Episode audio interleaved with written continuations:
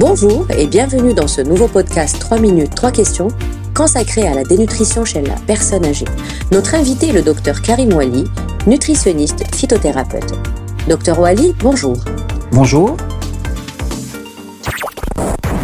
Question 1. D'après vous, comment définir la dénutrition chez la personne âgée? La dénutrition est une problématique de santé majeure pour les personnes âgées qui constituent un groupe de population à haut risque. Elle correspond à un déséquilibre de la balance énergétique pouvant avoir deux origines. Une origine endogène où les besoins énergétiques du sujet deviennent trop importants au regard de ses apports et ou une origine exogène où les apports énergétiques du sujet sont trop faibles au regard de ses besoins. Ces deux origines ont un effet d'entraînement réciproque. Les carences les plus fréquentes chez les personnes âgées sont celles en protéines, énergie, vitamines et minéraux.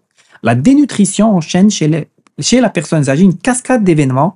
C'est un cercle vicieux qui altère l'état nutritionnel du patient. Il en résulte un état d'amaigrissement, de fragilité se traduisant par des épisodes pathologiques de plus en plus longs et fréquents qui impactent considérablement la morbidité et la mortalité chez le sujet âgé. Question 2. Et comment repérer les premiers signes de dénutrition chez la personne âgée?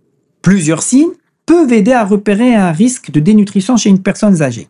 Un changement d'alimentation suite à un événement, des difficultés pour faire les courses, la cuisine, préparer les repas, un état de fatigue inhabituel ou encore une perte de poids au cours des six derniers mois.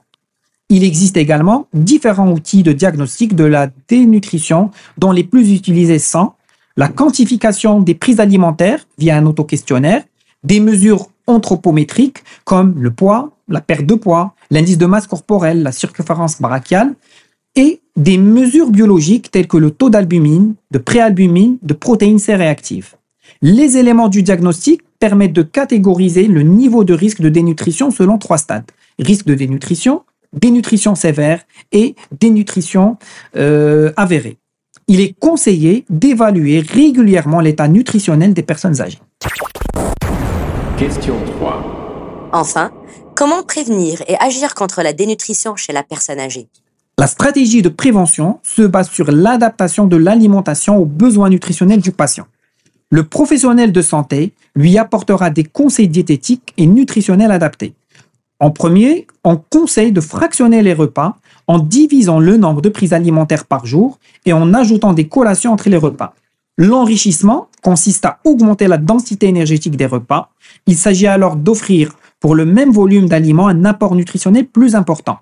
En cas de dénutrition sévère et quand l'enrichissement est insuffisant, il est conseillé d'intégrer au régime alimentaire des personnes âgées des compléments nutritionnels oraux qui sont des aliments diététiques à fin médicale spéciale. Donnés sur prescription médicale, ils sont proposés en complément des repas et ne doivent en aucun cas les remplacer.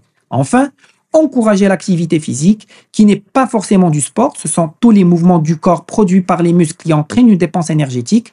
Il existe un large panel d'activités physiques adaptées à chacun. Cela permet d'améliorer le sommeil, l'autonomie et la qualité de vie. Docteur Wally, merci. C'était 3 minutes 3 questions, le podcast par Zenith Pharma. Ne ratez pas notre prochain épisode consacré à la dénutrition et le cancer en compagnie du docteur Karim Wali. Zenith Pharma, au service de la santé.